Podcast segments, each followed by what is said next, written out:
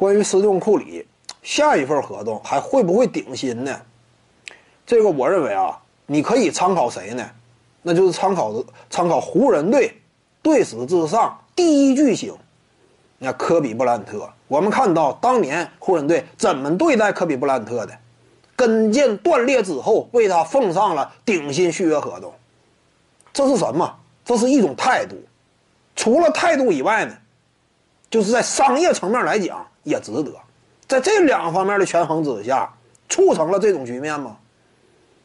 为什么能够拿科比作为参考呢？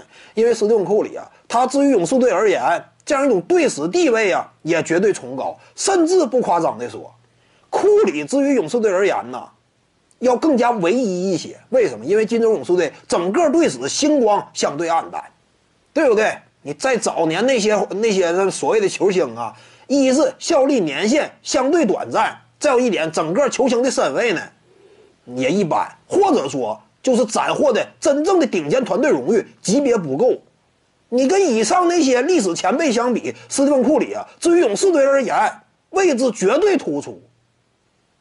那你在这种情况之下，你说勇士队会不会给斯蒂芬库里奉上一份顶薪续约合同呢？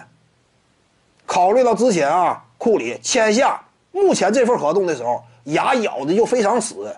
我要顶薪合同，我都不愿意降薪。那下一份合同，库里只要说自己不主动降薪，我感觉勇士队呢会满足斯蒂芬库里的。还是那句话嘛，就队史地位而言，斯蒂芬库里至于勇士队，甚至比科比布莱恩特至于湖人队都要特殊，对不对？因为。勇士队队史不像湖人那么辉煌，队史的特殊地位，他至于这支球队文化的价值，这个高度在这儿呢。再有一点呢，就票房收入的角度，我们清楚啊，此前那会儿，湖人队给科比布莱恩特奉上顶薪续约呀，一场科比退役演出，说白了把一年工资差不多都挣挣回来了。你更别提整个退役巡演，漫长一个赛季啊，湖人队说实话挣的盆满钵满。